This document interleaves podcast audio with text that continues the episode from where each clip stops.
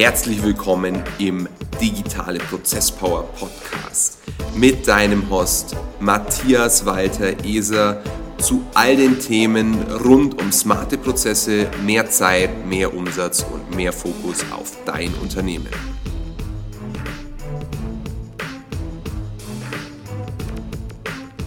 Hi und herzlich willkommen zur inzwischen zehnten Folge des Digitale Prozesspower Podcasts.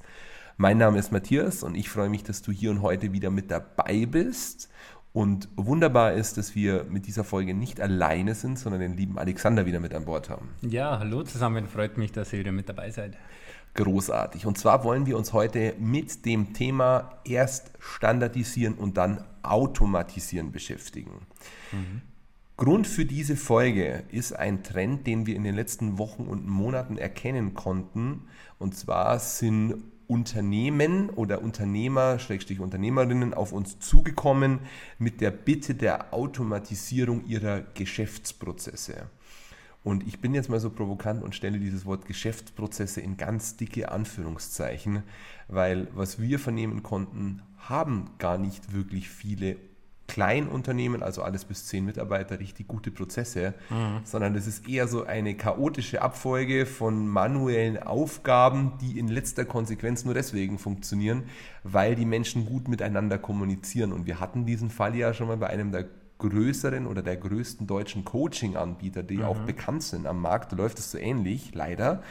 Ähm, wie vernimmst du das Ganze denn? Weil du bist ja jetzt nochmal aus einem sehr strukturierten Bereich ursprünglich kommend. Ihr seid ja an sehr starke Normen geknüpft innerhalb der Bank. Mhm. Das heißt, es waren extrem klare Geschäftsprozesse, einfach nur um die rechtlichen Regularien zu erfüllen. Richtig. Wie vernimmst du es denn jetzt sozusagen in der freien Wirtschaft, fernab dessen, was du ursprünglich kanntest? Wie stellen sich Geschäftsprozesse für dich aktuell dar, wenn du sie überhaupt so bezeichnen würdest? Ja, richtig. Sehr schön, dass du das nochmal äh, so ergänzt. Ich würde sie in diesem Fall tatsächlich gar nicht als Geschäftsprozesse bezeichnen, sondern mehr oder weniger als ähm, simple Abläufe innerhalb des Unternehmens. Wie du schon erwähnt hast, ähm, ja, es ist einfach, äh, es schwingt sehr viel Unklarheit und vor allen Dingen auch ähm, ja, sehr viel Chaos mit, was wir bisher erlebt haben, sage ich mal, auf dem freien Markt, wie du es gerade so schön beschrieben hast.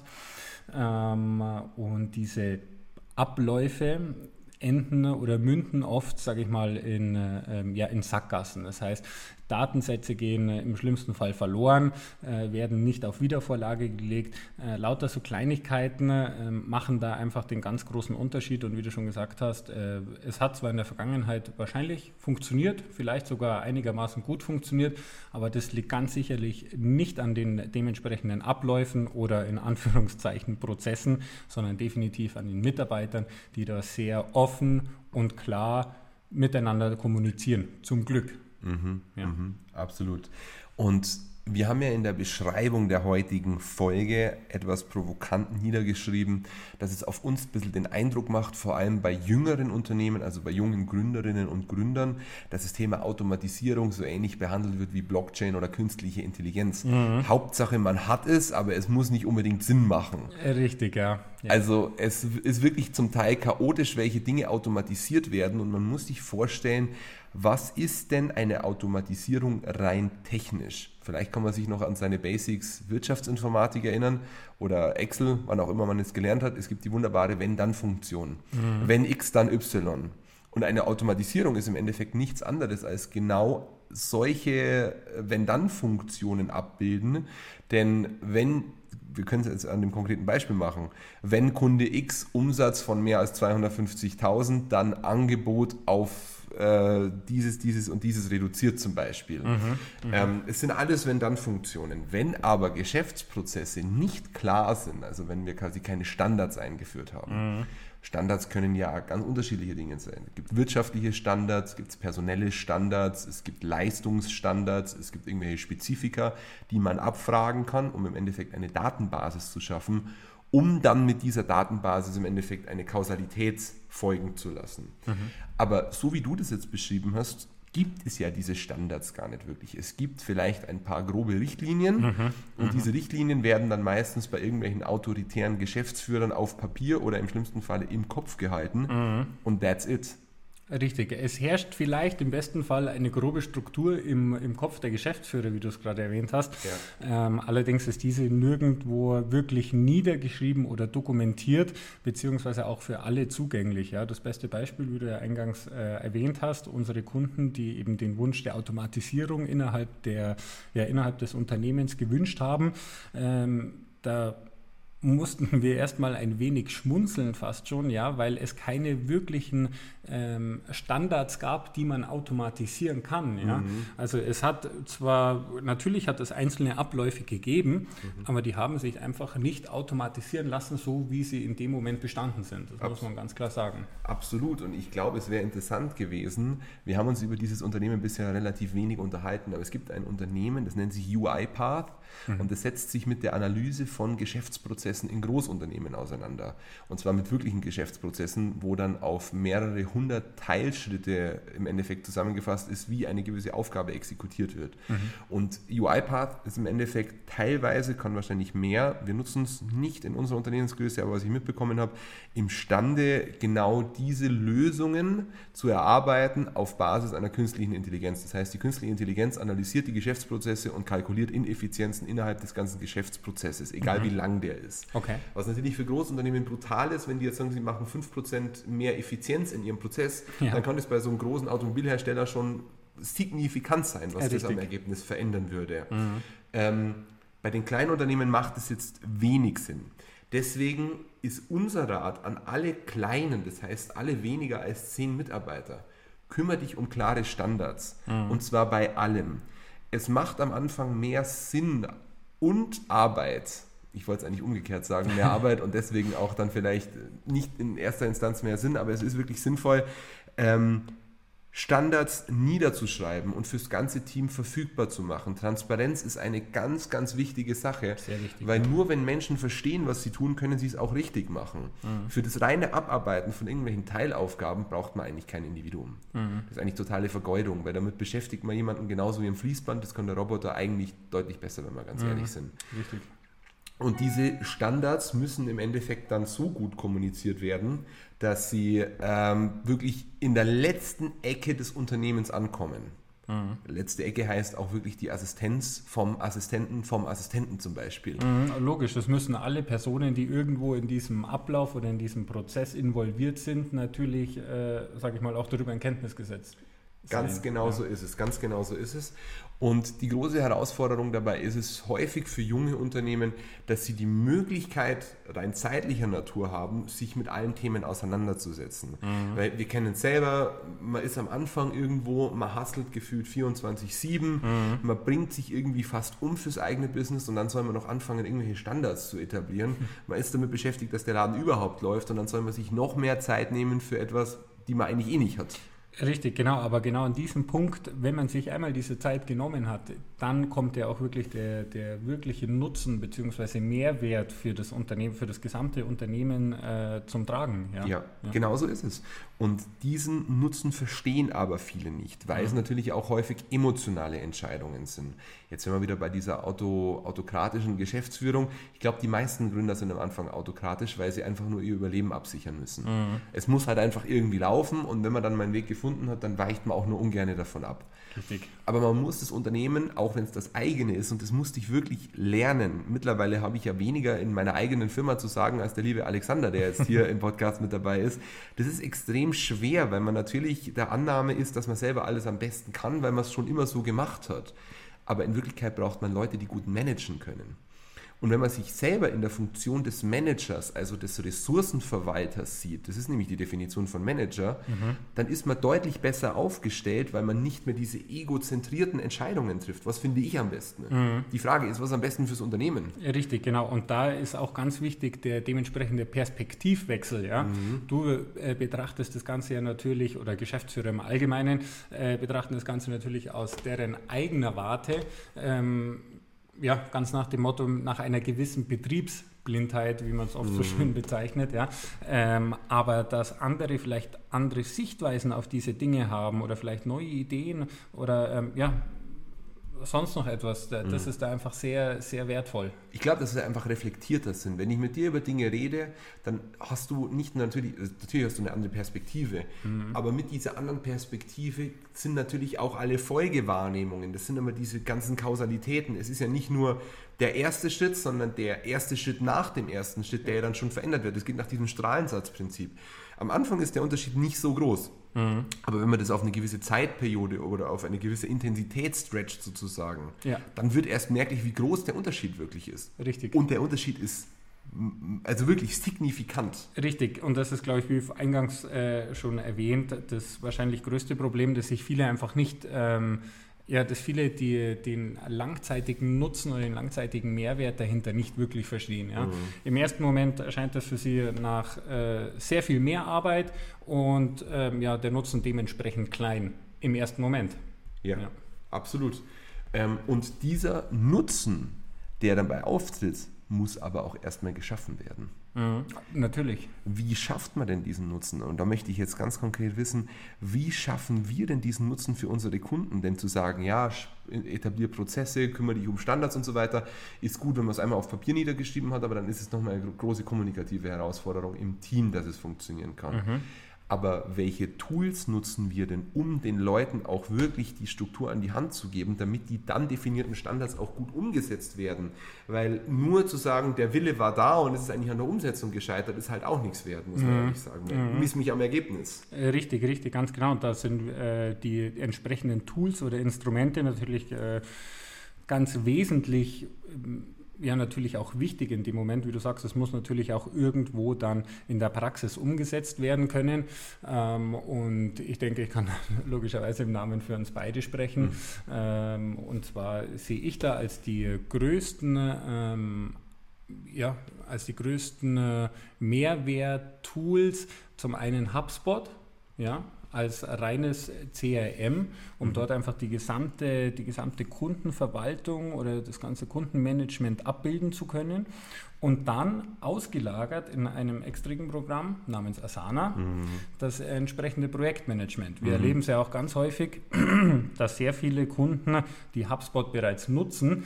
quasi ähm, ja, ihr CRM und Projektmanagement in eins vermischt haben. Mhm, mhm. ja, was äh, wahrscheinlich für den Moment auch ganz nett funktioniert. Mhm. Ja, man hat eine Lösung, ähm, ist zeitweise auch funktional, also man hat damit keine Probleme, aber sobald es dann eben, ähm, ja, so, sag ich mal, sobald wir über die Themen Vergrößerung des Unternehmens oder Skalierung sprechen, mhm. dann ähm, wird auch dieses System, dann merkt man einfach, dass auch dieses System irgendwann an seine Grenzen gelangt. Ja? Und das ist genau der Punkt, wo man dann eben absondern muss, hey, dieses System ist, gilt rein für meine Kundenverwaltung, für mein Kundenmanagement und das andere System, in dem äh, bilde ich alle meine entsprechenden Kundenprojekte auch ab, um einfach die entsprechende Übersicht behalten zu können. Mhm. Ja. ja. und ich glaube, vielleicht ist es am Anfang auch wirklich ein fairer Ansatz zu sagen, ich mache alles in HubSpot. Mhm. Weil wenn ich jetzt nur daran denke, dass ich in HubSpot über die einzelnen Deal-Pipelines eigentlich auch ganz gutes, ganz gutes Projektmanagement betreiben könnte, das wird dann so ein bisschen ausschauen wie so Trello-Karten. Mhm, es ist halt einfach nur bis zu einem gewissen Grad wirklich empfehlenswert, das so zu machen, weil einfach die Komplexität steigt. Mhm. Und je größer euer Unternehmen wird äh, und je komplexer die einzelnen Geschäftsprozesse, desto schwieriger wird es irgendwann, das über so einfache Lösungen abzubilden. Mhm. Asana wirkt am Anfang, und das war ja bei uns auch so, als wir das erste Mal mit Asana in Kontakt gekommen sind, wirkt echt überfordernd weil einfach die Möglichkeiten irgendwie unerschöpflich sind und es gibt 40.000 Buttons und Möglichkeiten und Formulare und die ganze Logik dahinter muss auch erst verstanden werden. Richtig. Aber die Qualität des Projektmanagements ist mit Asana exorbitant viel höher als mit den allermeisten Tools, die wir bisher vernehmen konnten. Ne? Mhm. Und natürlich ist es jetzt Werbung, wenn wir sagen, ähm, arbeitet mit Asana. Wir haben einfach alles unabhängig am Markt getestet und sind der Meinung, dass wir mit Asana am allerbesten fahren aus ganz unterschiedlichen Perspektiven, sowohl was die externe Administration unserer Kunden zum Beispiel angeht, wo wir mit unterstützen. Das heißt, wie können wir unseren Kunden Support liefern? Mhm. Selbiges gilt auch bei HubSpot. Das ist einfach ein geiler Support, den wir bei unseren Kunden liefern können, weil wir einfach einen sehr easy Access zu deren Dashboards im Endeffekt immer haben. Dashboards im Sinne von zu deren äh, Plattformen, wo die dann tätig sind. Mhm. Ähm, aber diese Tools kosten in der Basisversion eigentlich kein Geld. Also die sind, HubSpot ist kostenlos in der Basisversion. Ich glaube, Asana kostet irgendwie ein Zehner oder so pro Kopf pro Mhm. Monat. Also ist richtig. wirklich vertretbar für ein Business, Ja. vor allem wenn man da ein bisschen was investieren will. Ähm, aber es wird euer Leben halt signifikant erleichtern. Mhm. Nehmt euch lieber ein kleineres Auto oder keine Ahnung, nicht die dickste Uhr oder nicht nur Ralph Lauren Klamotten, sondern investiert wirklich in die guten Prozesse in eurem Unternehmen, denn das wird euch langfristig wirklich den Arsch retten. Ganz genau so ist es. Ja. Es wird der Moment kommen, wo es im Business drunter und drüber geht. Mhm. Egal aus welchem Grund. Mitarbeiter stirbt im schlimmsten Falle. Ist auch Mhm. schon vorgekommen. Mitarbeiter sterben und es ist weg. Und du brauchst Anker. Und im Endeffekt brauchst du so viele Anker, dass das Überleben deines Unternehmens gesichert ist. Es gibt verschiedene Arten von Anker. Es gibt wirtschaftliche Anker, es gibt systemische Anker, es gibt personelle Anker, Mhm. es gibt soziale Anker, alles Mögliche. Aber das Framework, im Endeffekt das Rahmenwerk, in dem sich das Unternehmen bewegt, definiert sich über Systeme, Prozesse und Mitarbeiter, wobei natürlich Systeme und Prozesse viel belastbarer sein müssen als Mitarbeiter, weil Mitarbeiter per Definition fluktuativ sind. Richtig. Wie im schlimmsten Falle vorher ganz kurz erwähnt. Genau. Das kann immer vorkommen und es darf aber nicht so sein, dass dein Unternehmen von einem Individuum und auch nicht von dir selbst abhängig ist. Mhm. Das ist die dümmste und schlechteste Entscheidung, wenn du eine Organisation aufbauen möchtest. Ja. Und das möchte ich jetzt vielleicht nochmal ganz kurz erwähnen, weil es mir einfällt. Große Unternehmen werden gerne als Organisationen oder als Institutionen bezeichnet, aber ich möchte jetzt konkret auf den Begriff Organisation eingehen. Eine Organisation definiert sich darüber, dass sie sich organisiert. Die meisten KMUs sind aber keine Organisation, die sind eher ein Kindergarten. Und nicht, weil die einen schlechten Service liefern, sondern weil die sich nicht organisieren. Richtig. Die machen alles drunter und drüber wie so ein verknuddeltes Wollknäuel, das hält auch noch warm, aber ein gestickter Pullover wird halt wärmer halten mit genau demselben Einsatz. Und äh, dieser Ansatz zu sagen, ich baue nicht nur eine Firma, damit ich mein Ego befriedige oder damit ich einen Haufen Kohle verdiene, sondern damit ich eine Maschine habe, die im Endeffekt imstande ist, für mich Geld zu verdienen oder vielleicht noch nobler ausgedrückt, für den Markt Mehrwert zu generieren, worüber oder worum, wo, wobei der Markt dann bereit ist, dafür Geld auszugeben, also ein Value Exchange durchzuführen. Das ist ja eigentlich das Ziel. Das heißt, man muss sich wirklich als Unternehmer und als Kapitalist zurückziehen und muss sagen, was ist die Aufgabe? Und die Aufgabe ist es, eine Maschinerie zu bauen, die hochgradig effizient und effektiv ist, um die Bedürfnisse der Leute am Markt zu befriedigen, die unterwegs sind und dann in dem Segment, wo ihr halt oder in der Branche, wo ihr tätig seid, im Endeffekt eure Leistung oder eure Produkte in Anspruch nehmen können und wollen. Und jetzt nochmal kurz zusammenfassend. Baut Systeme und Prozesse und wenn ihr die gut im Griff habt, geht in den nächsten Schritt der Automatisierung. Wenn ihr versucht, nichts Systemisches zu automatisieren, dann wird es zu gar nichts führen. Ihr werdet Geld ausgeben und es wird sich nichts bei euch verändern. Ja. Ja. Das ist wie so ein kleiner Multiplikator. Ihr macht damit Dinge, die kompliziert sind, nur noch komplizierter. Mhm. Weil ihr eine Gleichung, die ihr am Anfang noch nicht versteht, dann noch weniger versteht, weil da noch ein Element und noch ein Element und noch ein Element reinkommt, wenn man das jetzt mathematisch betrachtet. Mhm. Richtig. Und damit zusammenfassend bin ich raus. Alexander, hast du noch irgendwelche Punkte, die du ansprechen möchtest? Ich glaube, es hätte es gut auf den Punkt gebracht. Richtig, genau. Du hast das ja in deinen letzten zwei ähm, Minuten sehr gut nochmal zusammengefasst, auch, ähm, sage ich mal, hinsichtlich der Organisation. Das ist ja dort sehr wichtig. Äh, da vielleicht ergänzend noch, habe ich den Eindruck, dass viele Geschäftsführer sich eher in dem Moment gar nicht so weit Gedanken darüber machen. Ja? Äh, Sie sind einfach täglich in ihrem operativen Business so gefangen, dass sie, dass sie gedanklich gar keinen Freiraum mehr haben, ähm, um sich mit solchen Themen auseinanderzusetzen. Und das ist natürlich der Punkt, wo es dann äh, ja, darüber entscheidet, ob man ein kleiner Fisch bleibt in einem kleinen Becken oder ob man sich äh, ins, in den großen, weiten Ozean traut Ja. ähm, und, und ja, gewisse Dinge einfach, wie gesagt, automatisiert und somit natürlich auch die Grundlage für eine gewisse Vergrößerung, für eine gewisse Skalierbarkeit des Unternehmens legt oder nicht. Sehr schöne Metapher, muss ich sagen. Also dieser Vergleich mit dem Big Pond, mit diesem großen Teich, Mhm. wo die Fischer unterwegs sind. Man muss einfach überlegen, es ist letztlich dann ein anderes Spiel. Ja, Wenn man 50 Mitarbeiter hat, ist ein anderes Spiel, wenn man 5 Mitarbeiter hat und wenn man 500 oder 5000 Mitarbeiter hat, spielt man nochmal in einer ganz anderen Liga mit anderen Regeln. Und die Regeln, wenn man nach oben möchte, sind einfach Standards in qualitativer und quantitativer Hinsicht. Und wenn man diesen Schritt meistert, kann man sich auf eine neue Ebene, auf ein neues Level auch vorspielen, vielleicht im Sport auch vielleicht in eine neue Liga vorkämpfen. richtig, ja. Aber wenn man die Grundregeln nicht beachtet der jeweiligen Liga, dann wird man in dieser Liga auch nicht dominieren, geschweige denn in dieser Liga bleiben. Dann wird man einfach wieder abstürzen. Ja. Und ich glaube, das ist nochmal eine ganz gute Metapher, sowohl dieser Fischvergleich als auch dieser Sportvergleich zu sagen, man spielt in verschiedenen Ligen und jede Liga bringt für sich sein Anspruchsniveau mit. Absolut. Und damit entlassen wir euch aus dieser Folge. Wir freuen uns auf die nächste Folge, wünschen euch noch einen erfolgreichen Resttag, einen schönen Abend oder einen guten Morgen, je nachdem, wann ihr die Folge hört. Und in diesem Sinne alles Gute. Wir drücken euch die Daumen. Bis demnächst. Ciao. Ciao.